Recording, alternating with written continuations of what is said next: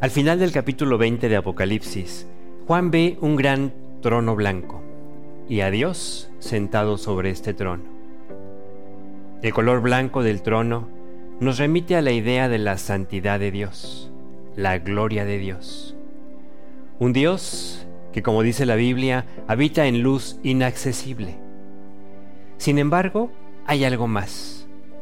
Porque cuando leemos lo que sucede después delante de este trono, nos damos cuenta también de que el trono está blanco por la intensidad de la ira de Dios contra el pecado. Llama la atención que dice que el cielo y la tierra huyen de la presencia del que está sentado en el trono, y no se haya más lugar para ellos. Y enseguida describe una escena impresionante, una escena triste, trágica, Juan ve allí, de pie delante de Dios, a los muertos, grandes y pequeños. Estos muertos son todos aquellos que rechazaron conscientemente a Dios, que no aceptaron recibir de Él la vida eterna. Están muertos, es decir, están separados de Dios. Muerte es separación.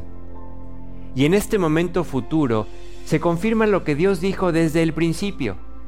El pecado nos separa de Dios y que esta separación es total, eterna.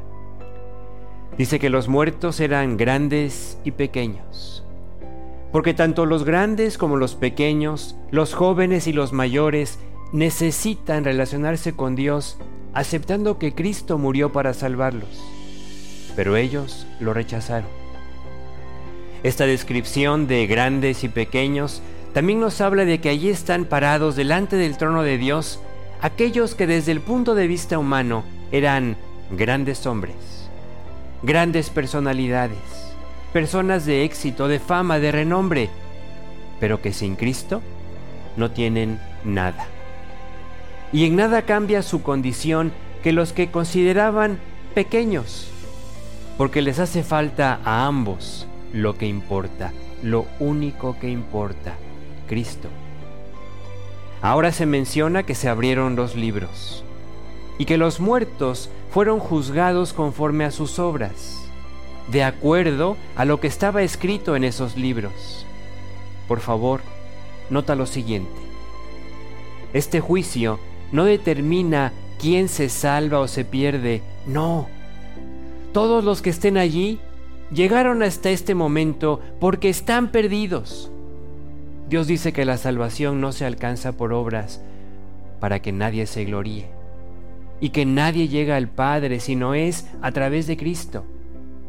Todos estos hombres, mujeres, jóvenes, viejos, ricos, pobres, los morales, los buenos humanamente, de la misma manera que los más grandes malvados y criminales, están de pie ante Dios y saben que están perdidos porque saben, son conscientes que rechazaron a Cristo.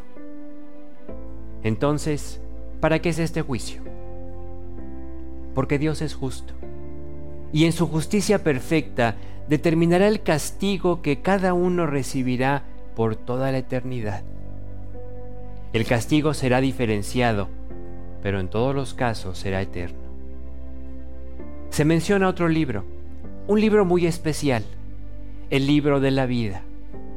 En este libro hay un registro, un espacio donde se escribe el nombre de cada ser humano que ha vivido en este planeta.